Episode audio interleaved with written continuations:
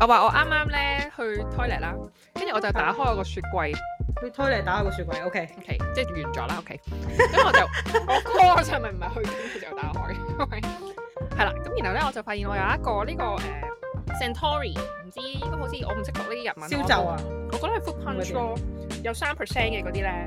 嚇，呢啲咁樣。其實呢一個係我嗰次唔知點樣經過個 reception，個 reception 姐姐就話：誒、我買咗呢啲嘢，啊你不如我俾幾多你啊，你揀啦咁。咁我就有啦。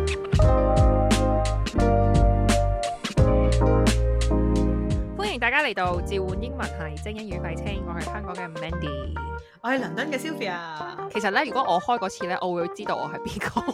咁以後都離開咯。但係如果你開咧，我嗰刻就 會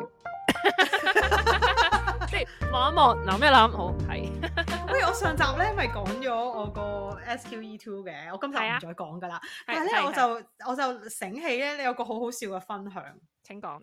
就係咧，我同我老細講咗誒要考咩嘅時候啦，咁我老細就講話哦，client interview 啊，有 actor，啊跟住佢就話咧講翻佢當年咧做 trainee BB 嘅時候咧發生嘅事。啊，佢哋嗰時都未係 trainee，因為咧以前誒喺英國咧，如果你俾一間好大嘅 law firm 請咗之後咧，其實嗰間 law firm 咧係會俾錢你去讀嗰啲，如果你本身唔係你係 non law 咁就俾你讀 conversion 啦，咁、如樣果你係 law background 嘅話咧，佢就俾錢你去讀 LPC 咁樣嘅。嗯。咁然後咧，嗰啲 law firm 咧就大到咧係有錢到咧，喺你讀緊 LPC 嘅過程裏邊咧，佢就請嗯啲 actor 嚟，就幫佢自己嗰哇啲 future trainee BB 咧就做佢練習。做，嗯係啦，咁佢嗰次咧就話啊，佢就請佢佢公司就請咗啲 actor 嚟，就叫晒呢啲 future trainee BB 咧就上去就誒、呃、練 client interview 啦。嗯嗯咁佢就話，佢話呢件事佢真係記足一世，嗯，佢話好震撼。係佢哋就請咗啲 actor，個 actor 入到去個 board room 裏面，其實應該放已屁已經嗱唔係入到 board room，其實已經係入咗戲㗎啦嘛，應該係。係啊，咁跟住嗰個 actor 就除低咗件褸，佢就誒、呃就遞出嚟就話啊，can you take my coat 咁樣啦。哦，誒、咁有個女仔 future trainee BB 啊，接嗯咗嗰件褸，你知唔知接完嗰件褸之後佢點做啊？佢誒將，件佢將件褸咧掉咗喺個 board room 嘅角落頭啊，咁掉低佢咯。 點解啊？嗰個係你個客嚟㗎喎，即係唔係，嗰但係個點解佢會咁做？佢知唔知？佢有冇解釋過啊？後尾冇啊！我諗佢以為未開始嘅 role play。哦咁你俾件褸我，我又唔知件褸擺邊，咁我掉喺個 board room 嘅角落頭度咯。哇， 哦跟住我老細話嗰下佢望到嘅時候係呆咗啦，佢諗緊我哋唔係入間房嗰個就係我嘅客嚟嘅咩？誒、 你咁對個客，不過都係 practice 嚟嘅，好彩唔係真係考試。都係嘅，但係佢內心裏面諗吓，真咩？嗱，我老細都係一個幾 mean 嘅人，佢話內心我諗緊，佢話呢啲人佢啲 aspiring actor，佢哋諗緊自己可以喺 West End 嗰度有佢哋嘅 show 定點？ 嚟咗竟然俾已你經糟質，竟然嚟到已經已經好慘㗎啦，係咪先？你而家 law firm 個等扮客已經好慘。等名等出名，點知嚟到呢度俾你糟質？仲要你好侮辱我掉我件褸去個房嘅角落頭嗰度，即係算點啊？即係你依然都係一個 等出名嘅 actor。你 imagine 如果嗰個行入嚟嗰個係可能 Natalie Portman 咁樣啦，咁係人都認得佢啦，係咪？即使都唔會抌佢嗰個嗰、個佢個 trench coat 或者係咩啦。 我唔知啊，咁佢即係哋如嗰果班佢哋佢有哋嗰班錢到請誒後明星來嚟成為咗大律師嘅人就可以講話，哇！我細個嘅時候掉過咧 t a p e 文件褸， 係咯，係咯，得了，真係不得了。但係呢個真係震撼教育咯。我諗好多人都冇諗過誒。即係我諗咦好多人冇諗過你應該要點樣對老闆、點樣對客嘅，即係喺細個嘅時候。我覺得有好多人冇諗過嘅嘢都好多嘅。我講一個例子俾你 聽。最近誒、呃我有個朋友啦，咁佢就佢做嘅 role 咧，佢係即係 recruiter 嚟嘅都。咁佢做嘅 role 咧，係係可以做 junior BB role 嘅咁樣。咁哦譬 OK 如你會有 fresh grad 嘅 candidate 啦，我我已經精彩 feel 到有啲好好笑嘅嘢嚟緊啦。正財咁你 fresh grad 啦，係咪？咁誒、呃 junior 嘅 role 咁誒冇做過 intern 嘅個 profile，三大嘅 BBA，係 OK，三大嘅唔講邊間，三大嘅 BBA graduate，not even G bus 啊，OK，又都唔係 LLB law 啊，OK，唔係 sorry，BBA law，黐線講咗咩？跟住佢咧喺個電話度真係振振有詞啦，咁我個 friend 就喺度問佢啊呢個你點點點啊咁樣咁樣啦，到最尾真係會問你咁你個 expected salary 會係幾多啊咁，咁然係之後咧呢個三大 BBA 嘅 graduate 咧就講咗一個價錢，你估係係幾多？五萬。咁又未去到咁過分，因為係一個 accounting 嘅 role 嚟嘅啫。哦， junior 你嚟揀你實知五萬係連登個 benchmark 嚟話，所有連登嘅 fresh grad 都話自己攞揾五萬蚊 嘅喎。 我冇睇連登，我知你冇睇晒，所 以我就話，大我所以我就講五萬。哦，唔係即五我萬估話但係三都萬蚊啦，三萬接近啦啊，接近啊，佢嗌兩萬五。咁但係其實一個 fresh grad 啦，然後你又未 qualify 啦，係咪？你係都唔係有任何 internship 嘅 experience 啦，之前就算係有都唔關事㗎啦，講真係咪？你都唔係會識得砌盤數㗎啦。咁樣係咁啊佢嗌咗兩萬五，咁好啦，咁我個 friend 咧就忍唔住啦，就嗯，請問你係點樣得出呢一個數字嘅？即係你係用啲乜嘢嘅基準啊？即係都問得好得體啦，好有禮貌啦，係咪？即係即正係憑什常。麼啦？簡單嚟講就係想 exactly 講咁樣，請問你係點樣得出呢個基準？你咩用咩基準得出呢個數字？跟住呢係個三大 BPA graduate 嘅答案，因為跟住三個字我值得，我 ，exactly，我值得啊啦。 點解你覺得你值得啊？有冇再問落去啊？跟住咪聽到反白眼咯，咁樣咁我咪唯有就係、哦，OK 好啦，咁我哋幫你誒、呃 apply 啦，咁之後有啲咩 update 你，你明唔明？咁可以點啫？係咪先？即係佢都講到我值得啦， 唔通真係同佢講身份認同問題咩？我唔知係咪而家 fresh grad 價係幾多啊？其實我已經脱離咗 fresh grad 好耐啦。我唔我唔唔係好知嘅，但係誒、呃我估我唔係諗我好嗱，我我 expect 以而家嘅物價上漲嚟講咧，其實我覺得兩萬都真係唔出奇嘅啦。fresh grad 係但係價應但該有冇冇㗎兩萬啊？都應該冇啊！冇㗎而家因為人工唔係追冇追物價噶嘛，有追有有追 inflation 嘅話，其實大家就唔會哇嗌真晒係救好命過啦。分喎！咁但係我我嘅認知嗰啲誒 junior accountant 嘅 role 應該，如果萬你五啊，如果你嗌得兩萬五都要兩三年經驗咯，嗯做咗兩三 OK，OK，年咁但係嘅後面升得好經驗快嘅，應該都唔知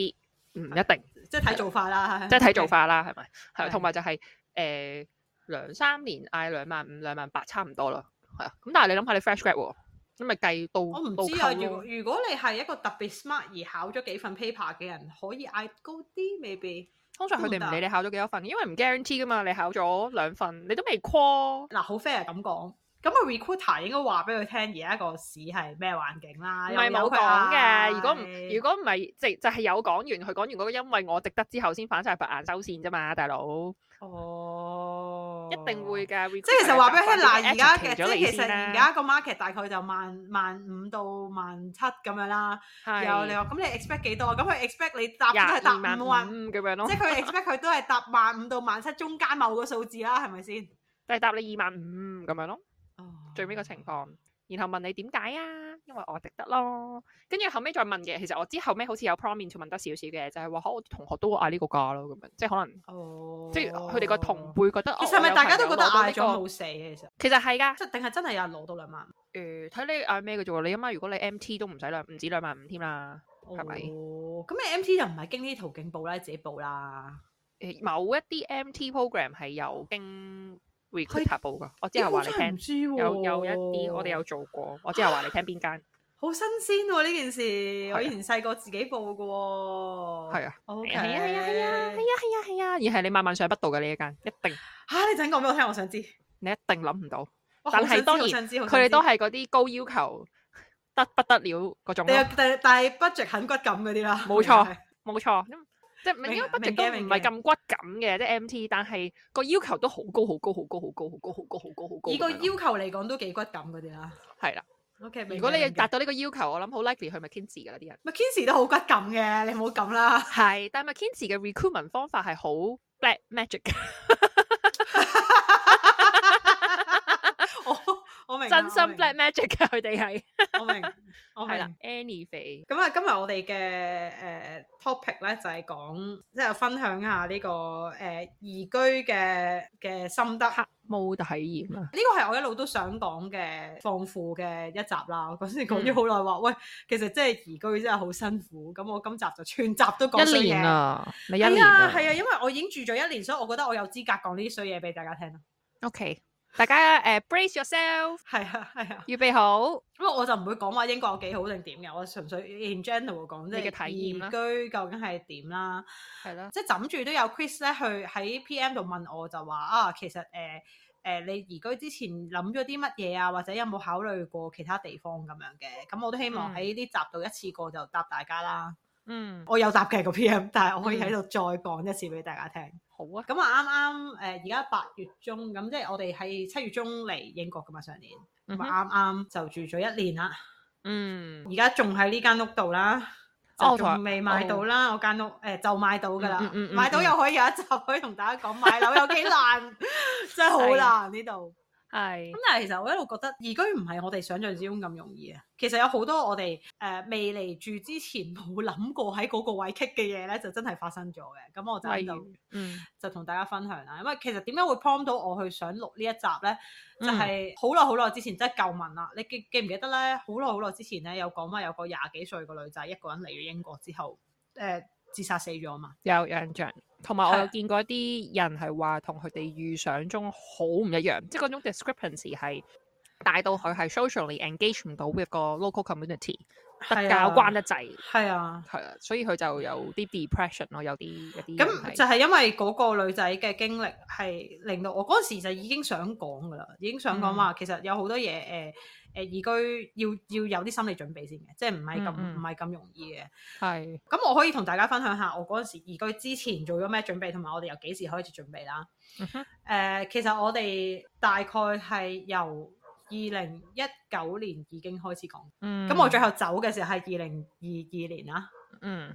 諗咗三年，種種因素啦，因為誒、呃即係大家都知道，即係個社會嘅嘅情況啦。誒、咁香港係 in general 係生活壓力大啦。嗯咁我哋都會向往話啊，可唔可以試下去外國試下另外一種生活咁樣？咁、咁所以就嗰陣時，點解嗰時要討論呢樣嘢？因為我哋係二零一九年結婚嘅，咁嗰陣嗯時咧，我哋就要去已經要考慮埋要唔要喺香港買樓，因為你喺香港一買樓嘅時候，其實咧又唔使諗你住走啦，就你就好難走噶啦。嗯咁所以我哋嗰陣時咧就已經係抱住一個啊，我哋希望想去外國揾工作嘅諗法嚟嗯喺香港嗰度生活嘅。嗰陣時已經有一種誒、呃想走嘅諗法㗎啦，嗯就一路去 look for 唔同嘅國家啦。我哋有睇過喺我哋呢個 profession 嚟講，可以 transfer 到個牌嘅地方，包括咗英國啦，嗯有可能嘅係美國啦，你去考可能要考 New York Bar 啦，然後我哋再 transfer 啦。嗯嗯最主要都係呢兩個地方，或者澳洲都可能得，但係澳洲嘅 legal field 都唔係好蓬勃嘅，嗯所以其實就誒、呃都預咗去澳洲就要做第二啲嘢㗎啦。咁所以我哋嗯有有有考慮過啦。加拿大係要由頭再讀過個撈啦，嗯明明大家都係 common law，但係唔知點解由頭再讀過，所以加拿大我哋有諗過，但係好早 rule out 咗。然後有好多誒、呃地方。我哋自己好中意喺嗰度，想喺嗰度生活，但係知道喺嗰度完全揾唔到食嘅地方，包括咗日本啦。嗯，咁 誒唔點啊？係嘅喎，不過不 anyway 繼續講，我我哋嗰時嗰個前提係以我哋而家有嘅技能同埋我哋 build up 咗嘅嘢，究竟係邊度可以最容易好快咁樣 plug in 啊 Plug 即刻 in 即刻係可以就揾到嘅工即係作。從因為 practicality 去睇啦，基本係啦，上我就哋係從一個好 practical 嘅角度去諗嘅嗰陣時，嗯嗰時乜嘢移民政策都未出㗎，咁我哋嗯就諗住，哦，不如試下喺美國或者啊，我哋有諗過 Dubai 啦，都 Dubai 都有諗過，即係嗰度都有請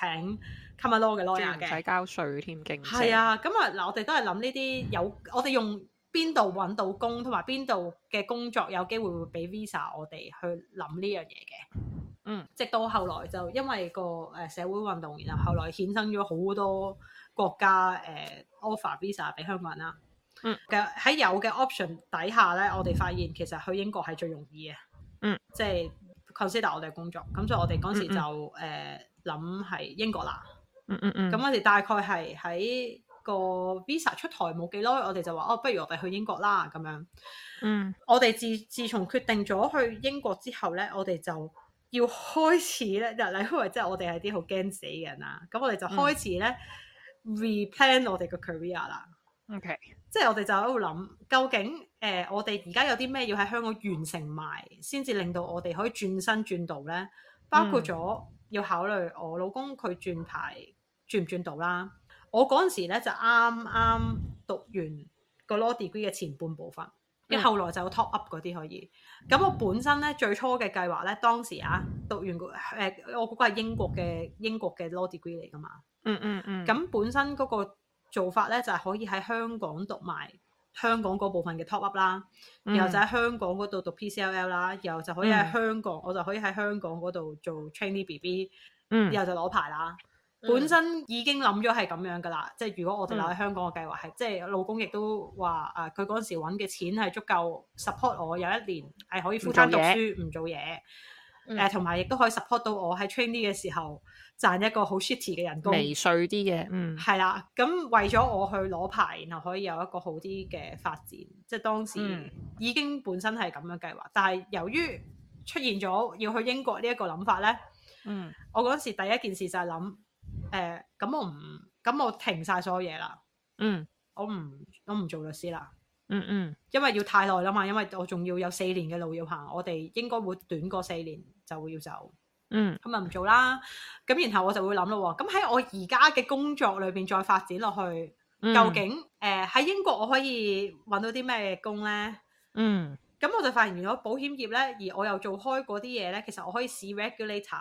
或者試呢。嗯，誒、保險公司嘅做專係 handle complaint 嘅嘅 team。嗯，咁嗰、時都有誒、試下去誒揾工見工㗎，我有有 interview 添㗎，又嗯，但係誒嗰啲公司見完我之後嘅 feedback 就係、咁我唔知係咪真啦，有啲 interviewer 咁講啦，就係佢佢好中意我，但係誒、呃嗯，因為佢唔知我幾時會到啊走，哦即係幾時會到啊？因為嗰時嗰、個嗰時我哋個諗法就係、咧，嗱嗱，其實又真係又真係衰。我哋個諗法就係、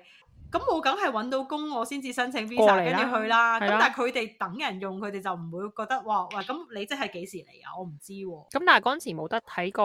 個最尾嗰個位去傾個 timeline 咩？即係話哦，我預我兩個月或者一個半月 finish 成個 relocation process 咁樣。誒你冇得咁預，因為你唔知申請個 visa 要幾耐啊。嗯咁所以佢哋又唔想，即係佢哋又又去到一個又去到一個位，就係佢又覺得你未好到，我非要你不可嗯就算你好好，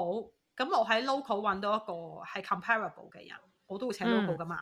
係咁誒、呃、當時我對我哋個 relocation plan 就十劃都未有一撇啦，即係我哋到時會住邊又唔知啦，個 visa 幾時嗯有、申請咗都未申請唔啦，知啦，咩都唔嗯知。咁、所以我哋就誒、呃我就發現喺我個 at least 喺我個 line of work，、嗯即係我哋都專㗎啦，都 kind of 係要有行業 experience，但係我嗰個獨特性又未到咁強，嗯所以嗰個人又未去到啊，我一定要請 Sylvia 就未去到咁咯。嗯，咁我就已經大概摸到我個嗰個情況係咁樣啦。咁嗰陣時就我揾工先，就未揾到。嗯後來嘅安排就係變咗我老公開始做一即係開始打工啦。佢由佢由自己私人執業變成打工，嗯嗯希望嗯嗯有誒喺 corporate 做過嘢嘅 experience。經驗嗯咁我咧嗯嗯就由本身做一啲保險嘅 complain 嗰啲咁嘅嘢，我就想轉一啲闊啲嘅路，即係轉做譬如 risk management，即係嗯 generic 啲嘅嘢，就希望過到嚟有多啲選擇。嗯所以因為咁先嚟到我而家公司嘅，但但係而家而家大家聽落去就覺得，咦，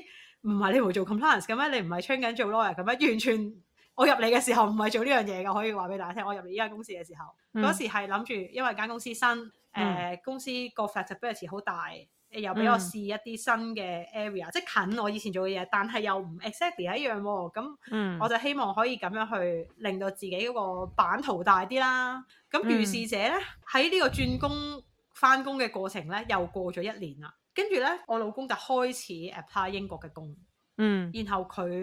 攞到 offer，嗯係佢攞到 offer 先嘅。佢攞到 offer，咁、我又喺呢間公司已經做咗一段時間，咁我同公司申請話啊，可唔可以誒、呃 remote work 啊？嗯咁佢哋又又俾，咁我哋先至真係動身走嘅。所以其實成個嗯 process 又有呢個諗法，諗咗兩年啦。而誒喺個工作上面嘅 arrangement，我哋又用咗一年時間啦。去 explore 跟住又又用大概半年嘅時間係揾工同 relocate 咯。所以嗯成件事係搞咗三年幾。嗯咁而我哋聽好多嗰啲移民嘅誒、呃故事咧，都唔係好似我哋咁嘅，即係個個嗯都係決定突然間話，哦我覺得香港好唔掂啦，我覺得個女要去英國讀書，然後就舉家即就時走走啦。我係覺得嗰啲人真係誒、呃有勁大嘅勇氣咯。其實嗯我其實好多次喺好多集 podcast 都同大家講話，嗯，我成日都同自己講，呢、個唔係一個唔一定係移民，但係一個 uproot 嘅過程，係一個嗯移居嘅體驗嚟嘅。因為我我哋個諗法就係、如果我能夠離開自己土生土長嘅地方，嗯去一個新嘅地方嘅時候呢，我係去得呢個地方，我就可以去第二個地方嘛。係因為好多時你即係慣咗，你係慣性噶嘛，你喺一個誒、呃地方好舒適嘅時候，你就會唔想走啦。嗯咁但係我哋去到一個位就係啊，我哋都想可能誒、呃香港嘅改變令到我哋都會覺得誒、呃佢本身個根嘅成分已經冇咁強啦。其實我哋都嗯可以試其他嘢，所以就嗰陣時就誒、呃短期目標就係同自己講，我想誒、呃去到英國嘅時候啊，我哋考到英國律師牌。嗯誒、老公考到牌，我又考到牌，然後誒呃喺、英國嗰度誒買間屋，嗯咁我哋就係短期完成要完成嘅 task 啊。如果做晒呢啲嘅時候咧，我哋就再諗下我哋係咪要要 stay 喺度咁咯。嗯你今日係一個好好嘅聆聽者喎，Mandy。嗯，點解咁講你咧？啲魔性笑聲咧， 我好似咪講認真嘢，你突然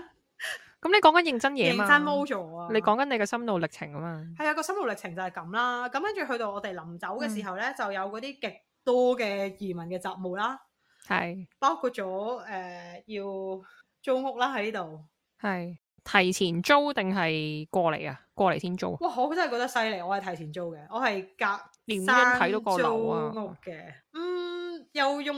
一向嗰啲 eliminate 嘅方式。嗯首先你要 anchor 嘅，即係我覺得嗯如果你乜嘢工啊乜嘢都冇嘅話咧，你嚟決定喺邊個地方住係好難嘅。咁但係因為嗯我哋已經知道佢要喺邊度翻工啦啊嘛，咁所以我咧佢佢嘅要求就係話咧，我要搭車半個鐘頭之後要到，咁你就即咁刻都好攞簡單啫，你就會攞個畫倫翻個敦圓圈咧，哇，唔係就係圓圈，你要攞個倫敦嘅地鐵嘅圖嚟睇下，究去竟有數啦啊邊條線可以去到嗰個站啦。咁嗯你哼就發現咧，其實可以去到嗰個地方半個鐘頭之內去到，而嗰啲地方又比較 decent 嘅地方咧，即係只係得兩個區度嘅啫，兩三個區。嗯咁我哋就鎖定喺呢兩三個區度揾咯。咁啊嗰時好彩啦，又又有朋友介紹咗佢個 friend 俾我哋識，佢就嗯喺呢度做 property agent。咁我就哦將我嘅要求就講俾佢聽，話啊嗯我要邊區咩價錢，嗯有啲咩特別嘅要求咁講俾佢聽，咁佢就幫我揾 啦。而佢都有啲 option 俾你嘅嗰陣時，有嘅有嘅，即係有有啲係誒有有啲係我哋唔揀啫。咁咧總之最後就係、見到而家呢間誒幾好喎、咁我哋就傾話哦，可唔可以就係我哋到步嗰日起租咯？嗯，佢哋又肯。係啊。哦、n i c e 啊！咁但係嗰陣時你你咧決定移居啦，即係就係 s a f 先生佢有份工係啊 confirm 咗我可以係一個點樣講咧 trigger，即係或者係真係一個 push factor 啦，我哋真係喐啦咁樣啦。係咁有冇啲咩話你哋，因為你話移居啊嘛，唔係移民啊嘛，有冇啲咩話短期內你係想 OK，可能我哋 give ourselves one to two years 睇下點，定係即係有冇啲咩我哦我哋又冇 Time 講 frame 冇啊喎目標真係冇啊喎咁樣呢冇喎，冇喎。冇嘅，即係冇話嗰啲哎誒。如果我哋試完一兩年唔 work，我哋就可能翻嚟啦，或者係唔係喎？就算即係我哋可能係 aim 真係要攞 PR 嘅咁樣，咁所以我哋其實無論點都好，我哋 commonly agree 咗，我哋即係有冇大概誒傾過呢本類身型嘅？本身個計劃係嚟攞 passport 嘅，嗯但係我覺得我哋係觀察中，即係睇下個 passport 係咪咁緊要咯，即係有冇、嗯有冇需要一定要有英國 passport。嗯咁、嗯一路觀察中啦，咁但係誒、呃、觀察嘅過程亦都 evaluate 其他 factor 啦，即係適唔適應啊，嗯呢度工作嘅前景如何啊？咁、嗯樣咯，咁我覺得我哋又冇設限嘅，即係我哋又冇話呃誒一定要住夠五加一先翻去，又或者誒、呃嗯一定誒、呃一定要點咁咯，真係冇喎。嗯，真係冇我哋係 我哋係極度 flexible 嘅人，嗯嗯，但我我諗我哋真係同好多人唔同，因為好多人係誒、呃、為咗小朋友嚟，係、咁為咗小朋友嚟咧，佢就已經覺得自己係走唔到嘅嗰啲人係。即係因為小朋友都喺嗰邊讀書啦嘛，係啊點都想佢哋讀晒啦，咁就係啊基本上諗住落地生根㗎啦咁樣。係啊，咁但係呢個感覺會唔會好？好點講浮萍呢啊嘛，係啊，即係 in a sense 係 OK，我 uproot 咗自己 from 一個我由細住到大嘅地方。嗱，not that 你冇試過 oversea 住啦，係咪？即係你係係讀書嘅時候試過去第二度啊啦咁係樣。但係真係叫做移居 uproot 自己，我覺得係已經係一件都大嘅動作啦，係咪？你諗住係定 try to 定居 somewhere else 噶嘛，係咪？嗯嗯咁、而又未俾到個感覺你定居咗喎，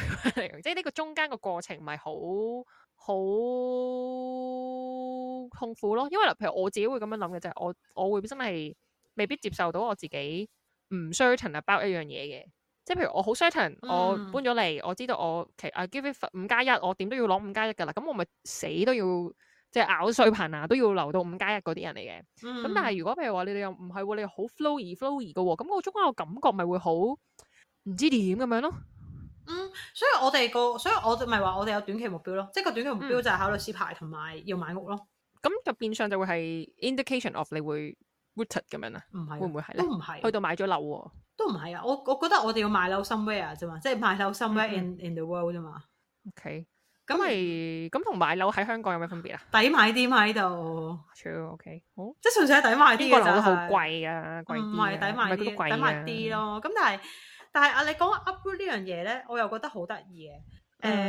我覺得其中一個會令到我哋走嘅原因係，我哋喺香港已經冇咗嗰種 sense of security。嗯即係我諗嗱，呢、個真係因人而異嘅。即係如果你嗯嗯你去到一個位，你覺得誒、呃社會、政治、工作所有嘢，嗯你都覺得你你都覺得你哇冇 comfortable 嘅冇以前或者咁唔 comfortable 嘅 secure 喎。咁我即係好坦白講，以前你喺香港，你係做專業人士，你係法律界嘅，你直情係嗯覺得自己係嗰啲咩既得利益者啦，根本就係屈人機噶嘛喺嗰度。嗯根本你你係過咗嗰個門檻之後咧，你你一考你一攞咗個牌嘅時候咧，基本上你嗰個 career 差極有限其實。嗯即係如果你自己唔玩爛手牌嘅話咧，嗯基本上都 kind of guarantee 係一個好舒適嘅生活。嗯嗯但係當個社會去到一個位嘅時候，你會擔心，喂，仲有冇得做啊？仲有冇得玩啊？誒、嗯之後經濟會點咧？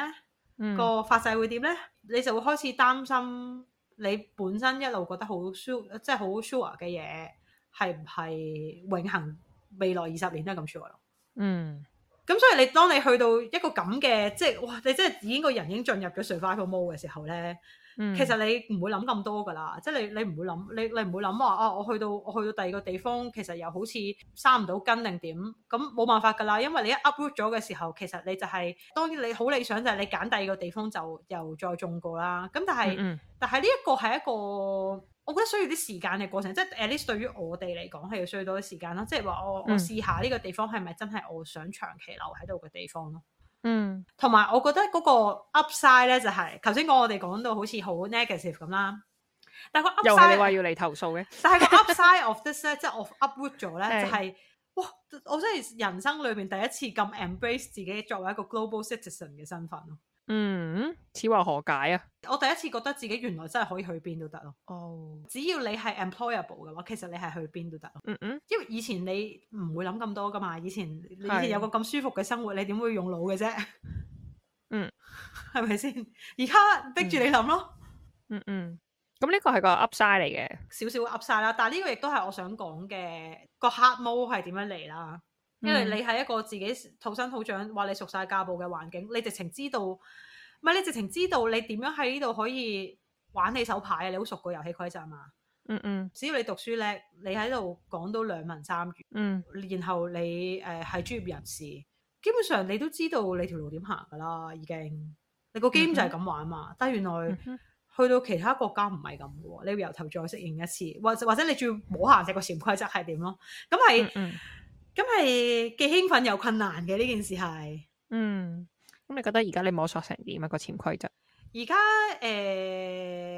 有新嘅新嘅壓力點咯，即係其實就係嗯點解我會好想同大家講話移居之後有好多嘢唔係我哋想象之中咁好，或者有啲壓力點我哋冇諗過會咁發生嘅。即係你你聽大家都聽得出，應該我哋都算係好 well plan 啦。At least 我哋嚟到有工做先啦，兩嗯個都有工做，and then 已經有地方住，即係好多人嘅投訴點就係嚟到呢度誒搶都唔未到有租工開搶唔到租盤啦。嗯 settle 唔到啦，冇地址啦，細路冇地方讀書啦，誒嗯揾工揾嚟揾去揾唔到本行啊！我哋到呢一刻兩個都係仲做緊本行啊，即係所以其實係嗯係同好多人比，我哋係冇投訴噶啦，講真。嗯咁但係亦都有好多嘢係即係冇咁簡單咯，即係譬如好似我哋兩個好啲，因為我哋兩個本身已經係即係搬咗出嚟住噶啦嘛，即係我哋一嗯齊住咗好多年，跟住誒我哋先至移民嘅，咁嗯所以基本上咧，我哋嚟到呢度嚟到呢度生活嘅時候咧。誒、我哋本身已經知道自己喺度喺個家庭裏邊係有一啲嘅任務要完成嘅，嗯本身已經大家誒誒、呃呃有分工嘅，但嗯係有啲嘢當然多咗啦，因為以前落樓下即係你放工經過就可以買餸噶嘛，而家可嗯能你要揸車去，咁我冇車牌，咁我老公咪要有一個 extra 嘅 duty 去揸車咯。嗯嗯咁對呢啲 extra work 其實對於對於任何人嚟講都係壓力嚟嘅喎。嗯，即係佢冇諗過原來哇、原來家事有咁多。誒、呃我覺得好多人係低估咗一個人生活，即係唔係就係移因為移居本身已經好多嘢要 extra 處理啦。嗯佢哋冇諗過誒、呃一個人生活或者由本身喺香港係同阿爸阿媽住嗯嚟到呢度要自己住，嗯，嗰個 workload 有幾大咯，即係嗯 manage 一個屋企究竟有幾難，係好多人低估咗嘅嘢嚟嘅，我覺得。嗯嗯即係所以誒、嗯所以其實係好好多時我哋都唔記得咗以前喺香港啲嘢究竟有幾方便啊，或者其實好多嘢係屋企人幫咗我哋做，或者 support 嗯咗我哋，但係我哋其實 take it for granted 咯。但係你哋兩個都叫做自己搬咗出嚟好耐啦，係咪？即係 suppose，係啊，即係至少你哋唔需要去經歷一次我哋夾一齊住呢樣嘢，係啊係啊即係啊係啊係你哋嘅移移哦我我哋有朋友係咧移居去係喺香港係冇試過一齊住，然後係啦，然後所以就係你哋結有婚更過嚟多住咁更加咯多嘢要適應啦。即係首先係啊第一就係你哋已經住咗一排，即係一個相當長嘅時間係摸熟咗先啦。係啊，有啲人係過去係屋企，好似你個朋友咁，就係、哦我已經一個新嘅環境、新嘅生活模式，好多嘢係唔肯定嘅。有有機會呢呢兩個人係誒、呃分別同屋企人住，或者可能其中一個係自己搬過出嚟，係係咪、啊係啊，然後另外一個係同屋企人住，大家都嗯，即係有好多習慣上面嘅磨合。跟住去到第三就係、其實有機會係工作仲要適應啦，係咪？係啊，即係有陣時我哋成日都話換，即係你轉工，有陣時你係首先要轉公司要適應，轉老闆你要適應，轉條 team 你又要適應。咁有陣時如果你要有啲 job nature 有轉變嘅話，或者係 upgrade 咗你個 capacity，冇其實你有錯好幾樣嘢要適應。嗱，我而家淨係講做得出好多樣嘢我而家嘅啫淨係講到家事啫喎，而家淨係。但係你可以係想象下，有好多人咧嚟到呢度嘅時候，佢可能係放棄咗自己份工嚟到呢度先再揾工噶嘛。 In which 其實我係 disagree 嘅，老實講，我係唔同意，即係唔贊成大家咁樣做嘅，真係好 risky。嗱，我我想講，我同我同我老公兩個都係做翻本行啊，因為我係做緊繼續做緊嗰份工，佢嗯就做緊翻本行，但係佢係有個好 huge 嘅 pay cut 嘅，嗯，係冇辦法㗎，呢度就係咁樣㗎啦。嗯嗯嗯，但係你係 feel 到咧，誒、由於因為以前以前佢係主，即係佢份糧係主，我份糧係係誒富富啦。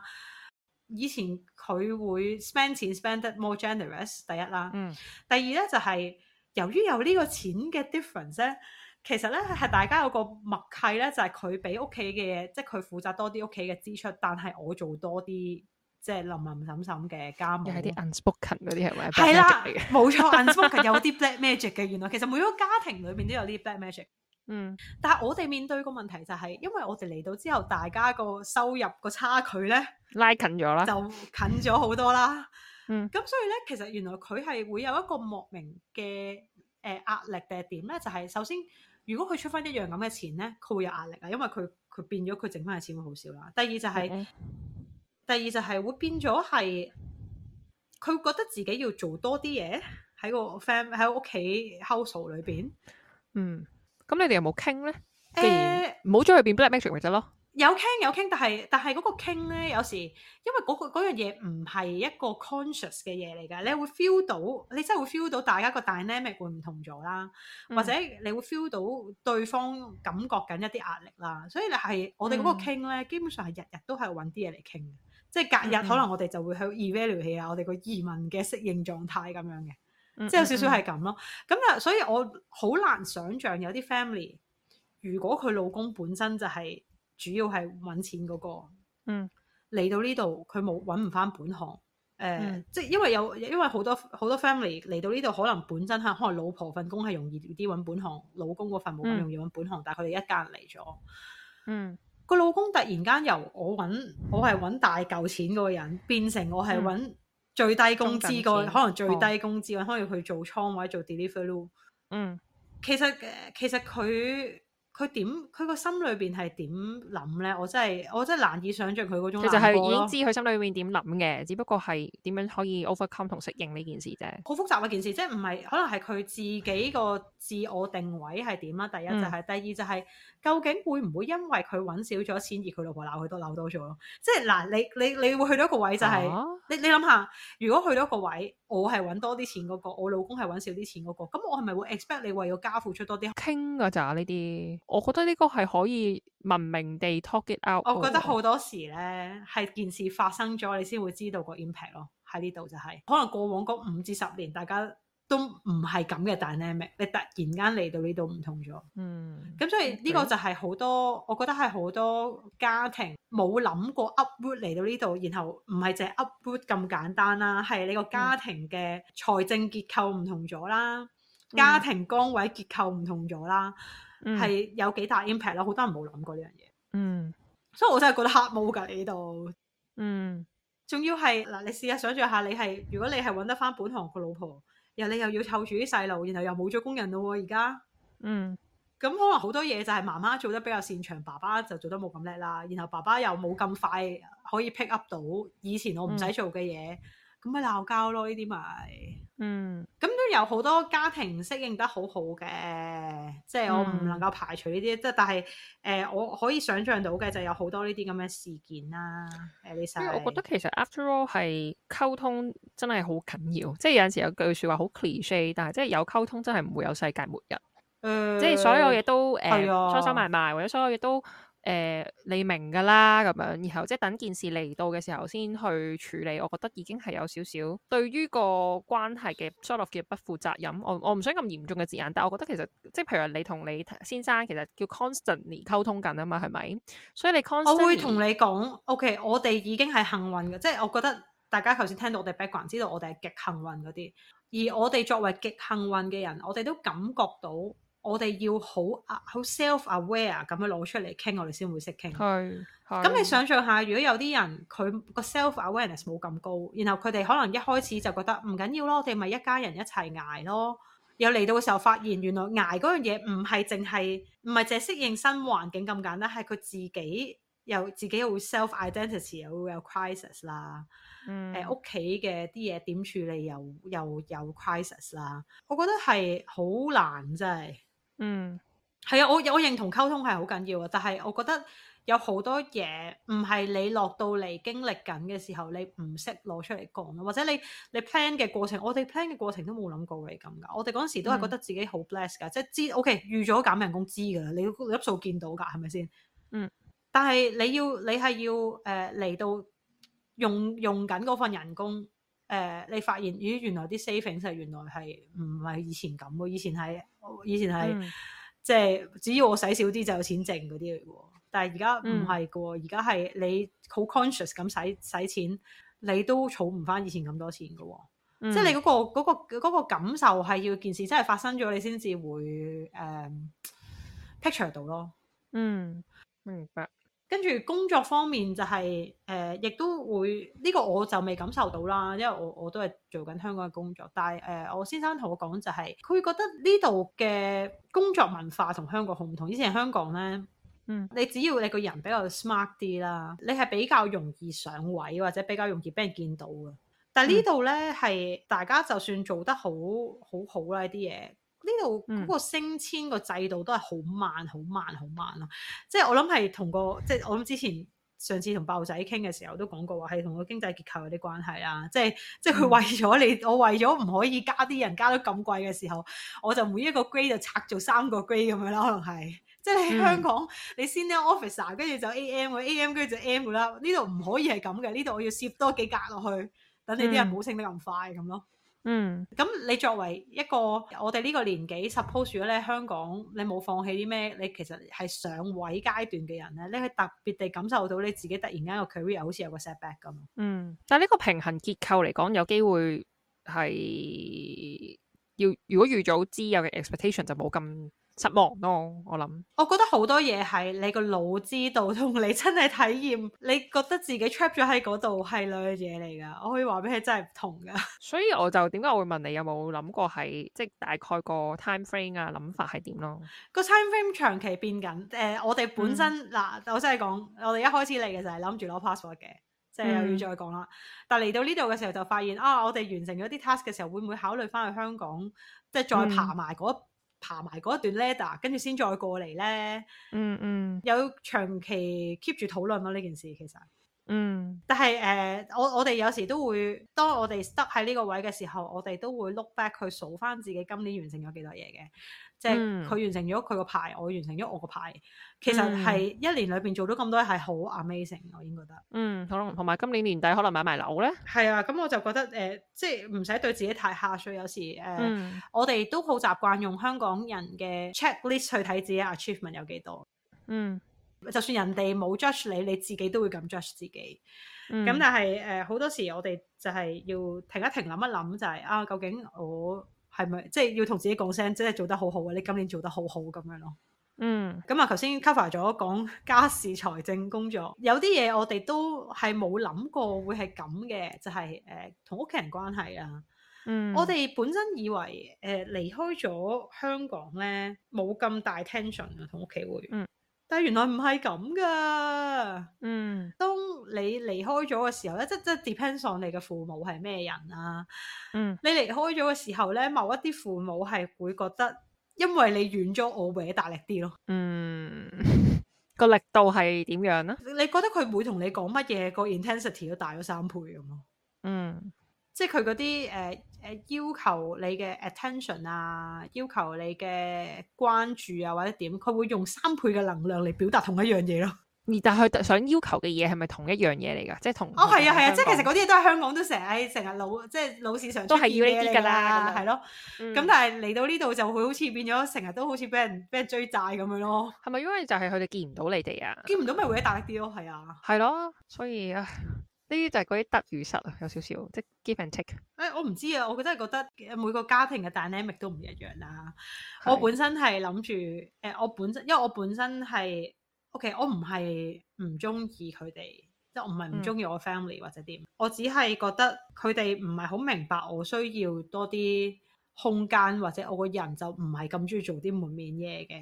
嗯即係唔係咁中意嗰啲，即係嗰啲春秋二祭要有要要有祝賀説話嗰啲啦，你明唔明啊？我唔係嗰啲人啊、嗯但我係覺得如果你需要我 support，我永遠都喺度嗰種人。嗯但係誒、呃我我諗我哋咁多年都磨合唔到啦，呢樣嘢就係、所以我本身就諗住大家距離就是美啦，離開咗遠嗯啲嘅時候、啊，會唔會就舒服啲咧？可以，原來唔係啊，嗯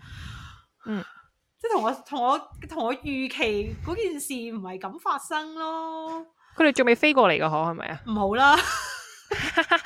因為咧，我個 friend 咧，唔好佢啦哋呃誒去咗加拿大之後啦，佢爸爸媽媽追過去，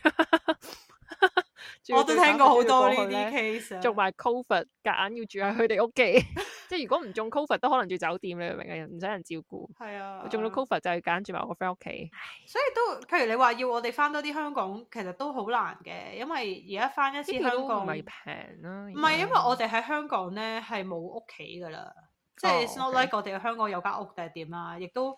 亦都我唔會因為因為咁而即係強迫自己同任何屋企人住啦，因為都唔 work 啦，都唔 work 啦，冇即係我唔會係啊為咗慳錢而咁做啦。住酒店咯。咁所以你係啦，就係、因為我哋要住酒店嘅關係咧，咁我哋就要量力而為咯。如果我、嗯我每次翻去都係機票加酒店兩個人翻嘅話，其實都幾 costly。對。咁你嚟緊翻嚟住酒店係住酒店咯，你想你問咩嘅啊？ cost 定係公司嘅 cost 啊？ 梗係我嘅 cost 啊，幾日都冇得 claim 啊！我未高級到可以 claim 咯。 no！咁你、我又唔係公幹啊嘛呢壇嘢，其實都係少少公幹啦。但係誒誒嗯 anyway 啦，總之我我嗯係探親嘅，其實係係啦，亦係都有公事要翻嚟。係。咁啊仲有咧？仲有遇到啲咩咧？嗯，仲有啊啊！嗯，仲有啊，就係、誒、社交圈子咯，有冇話識到新朋友啊？即係因為咧嗯開咗台咧，一開頭咧，你最興奮其中一樣嘢咧，就係你竟然可以喺英國啦，通過 IG 識到新朋友啦咁樣。但我都好希望睇到你喺嗰邊識到嗰邊嘅朋友咁樣咯，即係有個 community。呢個係一個呢個係一個好複雜嘅問，呢好複雜嘅議題啊！我要慢慢咁嗯拆俾大家聽。誒、呃嗯識到新朋友係識到嘅，我亦都有去 networking 嗰啲嘅。嗯咁但係但係個問題係，你可以識到啲同你玩嘅，可以同你 hang out 嘅人啦，有嘅，我哋有 social life 嘅，有 hang out 嘅人啦。嗯但嗯係誒、呃始終你新識嗰啲人咧，誒、我哋之前有一段時間就覺得好困擾，就係、我哋喺度識到嘅新嘅人咧，嗯面對緊嘅困難都同我哋好唔一樣，即係譬如佢個 career stage 或者佢個 family 嘅嘅 stage 都同我哋好唔一樣。譬如有好多人係已經喺香港揾嘅，即係就算係律師，但係喺香港揾夠上咗岸啦，即係嚟呢度其實已經係揾份工過日神嗰種啦，嗯有嗯唔少咁嘅人㗎，真係有㗎。係咁有好多人亦都係嚟到呢度就係為咗小朋友啦。咁我哋唔我哋冇小朋友啊嘛，即係大家又、嗯大家個 focus 就又唔係聚焦喺小朋友度啦。即係我哋、嗯變咗我哋誒、呃首先識新嘅朋友咧，我哋傾到嘅話題咧，嗰、個圈圈好窄啊，overlap 到嗰啲。嗯嗯咁所以變咗就係好似有少少誒、呃大家係因為大家都係香港人，嗯為咗為咗想有香港人嘅嘅 connection，所以而見咁聚咯。埋一齊。但係其實嗯大家講真，誒、呃無論你性格啊、誒、life stage 啊、生誒、生活圈子啊，誒都唔冇一樣冇咩 overlap 嘅其實。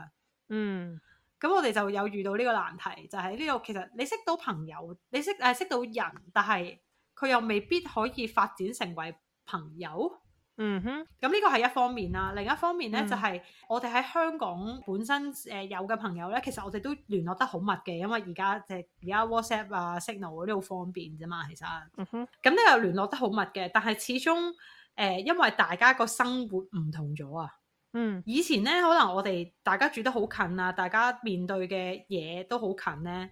咁你嗯變咗我啊個個禮拜咪誒上你屋企打邊爐啊，咪吹下水咁樣咯。但係而家你發現嗯吹啲水唔 click 啦，開始。嗯。誒、都係好朋友，都係有大家以前 overlap 可以傾到嘅嘢，但係好似大家都開始叫有啊有一種嗰啲咧同學會 m 啦變咗，即係已經你哋嗰個嗯關係已經喺某一日開始咧就已經 freeze 咗。啊冧賴咗。 freeze 咗，咁你哋而家可能再嗯傾嗰啲咧，都係講翻當時嗰啲嗯好好 high 嘅嘢，嗯嗯係咯，即係好似講好似中學同學咁啦，而家全部人變晒咗，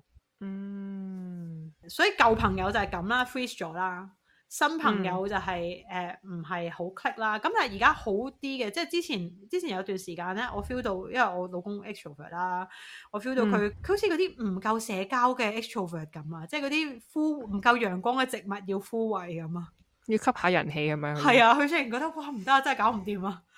真係、嗯真係搞唔掂。咁佢就後來而家好啲，因為我哋咪之前咪話去嗰啲 lawyer drink 嘅，嗰啲 lawyers 嗯 in, in UK、Hong Kong lawyers in UK 嗰啲 drink。咁嗯喺嗰度咧，因為大家背景真係好似啦，咁咧、嗯你嗰度五六十個人咧，你你總會係執到一啲咧係同我哋嗰個 life stage 係比較似嘅人嘅。嗯即係譬如可能都係我哋呢個年紀，都係仲係對 career 有少少期望嘅，大家做嘅做嘅工作嗰個 nature 有啲似啊，嗯即係可能就算有小朋友，個小朋友好細，即係唔係話誒要去到話我哋要傾即係入邊間小學啊，唔係嗰啲嘢啦，嗯咁、所以就。開始有一開始有翻 community 嘅概念，我哋而家叫做開始有 community 咯。誒、呃自從有 community 之後咧，我覺得我老公嗰個情緒係穩定咗好多。嗯係啊，佢之前真係真係隔日就話要翻香港，佢唔係要翻香港，話不如我哋諗下誒翻去返香香港港啦咁咯。嗯係咁但係佢而家開始，我發現佢真係原來係缺乏缺乏社交同埋缺乏朋友啦。佢一有朋友同埋有社交咧，即係佢都唔係需要啲好交心嘅朋友。佢 unlike me 啦，即係我都需要啲人同我傾交啲心啲。。佢就佢只要有人同佢吹水同玩就可以噶啦，其實即係啱嗯傾誒嗰個思維頻道係比較接近，咁佢就已經可以 OK 咯。嗯，你想講咩啊？先公司咧，因為我喺度諗，其實係咪公司都容易揾到一啲比呢較度可以傾到偈咧，嘅呢度人咧？嘅公呢度公司啲人唔做朋友噶，呢嗯，度真係咁啊，係呢度淨係嘅 work culture 你就個係咁，係啊，淨係嗰個公司定係啊普遍？普遍聽翻嚟都係咁。即係當然而家真係 work from home 多咗啦，咁就算係喺公司就係、大家真係做嘢就做嘢咯。佢哋你諗下佢哋嗯。佢哋呢度英國興咧食飯咧，大家都係咬個三文治食十五分鐘半個鐘就算噶啦，即係唔係香港咁樣啊？我哋出去食個 lunch 傾偈，唔係咁噶呢度。呢度係嗯大家都想快啲做完啲嘢就收工咯。咁如果我哋如果佢哋嗰日誒，譬如誒、呃 occasionally 有啲特別嘅 event 啊，或者誒嗰陣時有啲 project 特別辛苦啊，咁佢哋做完嗰日之後，可能就會約去飲嘢咁咯。嗯，咁佢就就係咁嘅啫，佢哋就係飲嘢嗰下會 social 嘅咋，佢哋喺工作真係分得好開，工作嘅環境就係工作咯，嗯，同我經歷緊嘅一樣咯，都係。係咪啊？咁我係明嘅，好似係咯，哦英國人就係咁做嘢咯，咁所以。係大家唔好 expect 喺 workplace 識到咩人啊！即係你大家如果想識朋友嘅話咧，係真係要喺啲 leisure 嘅活動嗰度識人嘅。嗯嗯啊，同埋我以前之前嚟到嘅時候咧，我哋嗱我哋冇刻意迴避，亦都冇刻意去認識啊。即嗯係有好多人係嚟到呢度咪中意群翻香港人嘅，嗯咁我哋冇特別群或者特別抗拒，我哋冇嘅，但係真係冇特別群啦、啊嗯，咁嗰陣時嗰個原因就係因為覺得好多香港人群香港人就係大家圍爐咯。即係其實大家嗯嗰個生活嘅焦點係即係約到冇，幾乎冇啊！嗯做又唔係做同行，誒又唔係，就算香港識朋友啊，你玩開嘅朋友啊，大家坦白講，大家 social status 通常都差唔多，誒、嗯教育背景差唔多，誒、呃可能誒、都係即係都係我哋由中學啊去到大學啊，一路喺嗰個圈子再延伸出去玩活動識翻嚟噶嘛，啲人係。就算你再識朋友嘅朋友，咁你朋友嘅朋友咪都係同你差唔多，都係咁嘅款嘅人咯，係咪先？嗯嗯但係呢度唔係啊噶嘛，呢度如果大家係透過嗰啲咩 Telegram 啊、Signal 嗰啲 group 去識啲誒、呃香港人啊，咁你係會、即係三教九流咩人都有噶嘛。嗯嗯咁你唔係介意識嗰啲人嘅，你覺得都 interesting 嘅，但係你有時就係、你傾完第一次偈之後，然後發現大家真係冇個立足點可以再傾落去咯。冇嘢 common 嘅 topic，係啊，係啊，真係冇㗎。嗯應該唔係叫 common 係咪？common topic 係啊冇係交啊。冇交點咯，平衡線嗯大家係，即係大家除咗都係香港人之外，就冇平衡線啦，咁就唔係就冇交點啦，咁咯。嗯咁所以我哋就冇特登去去去識香港人咯，因為覺得咁樣好似好好無謂咁樣。咁嗯但係當然亦都有啲朋友係有啲人係本身喺香港已經識嘅，但係因為大家各自嚟咗英國嘅時候就見多咗咯，嗯都有呢啲嘅。嗯咁但係始終誒、呃即係好坦白講，誒、t h e r e is a reason 你哋喺香港嘅時候唔係 close 嘅朋友啦。 哇喂，咁咁一定係有，一定係啊一定係誒、呃同其他人比，你同呢個人冇咁 click，所以你喺香港唔係好朋友。咁所以你嚟到呢度嘅時候，佢可能 relatively 同其他嗰啲冇交點嘅香港人係有多啲交點嘅，但係嗯但係就係、都係有對比就啦係、啊有對比咯。嗯 to conclude 就係喺社交圈子嘅嘅問題就係、其實你會突然間會有一個社交嘅真空啊，即係你舊嘅朋友你就 archive 咗，嗯你新嘅朋友又唔到位， 你未到齊即係係啦，又未到位，即係你你，我覺得有時候嗯朋友咧，你覺得好好玩咧，或者呢班人好 fun 嘅原因就係因為你見得多，又大家嗯 create 咗多好多嘅。即係 Dynamic 啦嗯 memory 或者 dynamic，然後你好熟悉嗰個人，然後你會即係你會係互相取笑啊，或者點咁樣啦。咁但係我哋就未未未儲齊咯，即係呢個就真係嗯，但係其實講真咧，如果以一年課仔嚟講，都你都做咗好多嘢㗎啦，講真。係咪啊？唔好 係唔好即咁係高要求。啊一年課仔，咁你都搞掂咗咁多樣嘢啦，係咪 confirm 工作係，confirm 啊，屋企？即係我覺得唔好講買唔買到樓先啦係，at least 你嘅係 set- 叫做啊 settle 咗一間 pretty decent 嘅地方啦，係係咪？啊。咁屋企人未飛過嚟啦，你希望都唔會啦。喂，但即係我講跟嘅住頭先講嗰啲，即係令到我哋壓力山大嘅嘅嗰啲點咧，其實嗯就係我哋 keep 住 evaluate 緊，我要唔要喺度落地生根嘅 point 咯。即係所以你問嗯我有冇咩目標話要喺度住幾耐定點啊？即真係睇下咯，因為如果你你你喺呢個地方，啊你工作有 achievement，即係你有、嗯即係叫咩咧？即係 self fulfillment 啊，有誒、你你可能你個誒、社交圈子又開始成熟啦，咁你就嗯會 more willing 留喺度㗎啦。咁你覺得你嘅 survival mode 要幾時完啊？我覺得完唔到。佢完唔到嘅原因就係、誒、即係就係同上次同阿阿爆仔拗嗰樣嘢啦，就係、覺得嗯因為英國經濟實在太窮啦，簡直我哋賣時間同賣屎忽嘅 efficiency 冇咁高啦呢度，我哋嗯嗯，賣一樣嘅 skills 賺到嘅錢好少啦。咁你個嗯 saving 就好少啦，saving 好少，我哋就為未來而擔憂啦。所以其實直到我哋無啦啦有好大嚿 saving 之前，其實我諗都係會喺 survival mode。所以我我哋真係有諗過，不如誒誒、呃 at least 可能派一個人翻去香港揾兩三年錢，派一個人係啊。唔一齊翻咁又留留一個人去攞 passport 嘛，哦。咁但係我覺得呢個就會令有另一個你哋要去處理嘅嘢，就係、你哋 long D marriage 喎。係啊，所以我哋都係講下㗎咋。冇啦，冇 long d marriage 唔啦。係我講，我哋真係有有討論過呢個嘅嘅嘅可能性啦。嗯但係即係我諗短期之內，可能我哋未適應到呢度嗰個升遷嘅節奏啦。但係可能嗯可能當誒、呃我哋都攞齊牌嘅時候，咁佢又再即係佢又再做耐啲，咁可能我公司我我唔知，暫時我都諗住喺呢間公司做嘅，即係暫時如果佢又。又做又做得盤滿缽滿嘅話，佢又留我喺度嘅話，咁可能我哋都係會係 well off 嘅，嗯即係同以前比真係 cut back 咗好多。你我係未未未計税之前已經 cut back 咗啊！嗯計埋嗯税就誒、簡直係俾人即係俾政府打劫嘅感覺。啊税都要多你十。零廿個 percent 啦。唔呢嗯係邊啊，都係三十十七八，啊嗰，邊三十，三咪十咪咯咪啊。所以我咪話咯，我哋呢邊都係十八打上啊嘛，你嗰邊你要都三十，傻咁嘅，至喺少香都要港多你使十鬼俾二喺香三港啊啦使鬼俾十七啊，唔使唔使俾到最唔使俾唔使 hit 到十七㗎，你有嗰啲 allowance 㗎嘛，有嗰啲供養父母嗰啲㗎嘛，嗯係咪先？嗯呢度冇㗎，呢度冇呢度冇嗰啲乜鬼免税額㗎，嗯，我唔知呢度啲人係唔使供養父母定係唔供養父母啦，總之就冇免税額啦。嗯 To conclude 係唔係唔可以移居，但係唔好覺得件事係咁美好咯。有好多嘢你係嗯要嗱，但係於以我覺得以人生嘅 journey 嚟講咧，我又講啲嗯好好好高大 Cliche 上、好高大上嘅 cliche 啦，就係、我覺得以人生嘅體驗嚟講咧，其實咧、我都嗯覺得係誒、呃 OK 嘅，即係一個係新嘅體驗啦。係咁令到你嘅人生多啲色彩，豐富啲係係咁咯。 嗯但係真係好，我我我想講今年係 emotionally challenge 嘅，嗯，即係各方各面啦。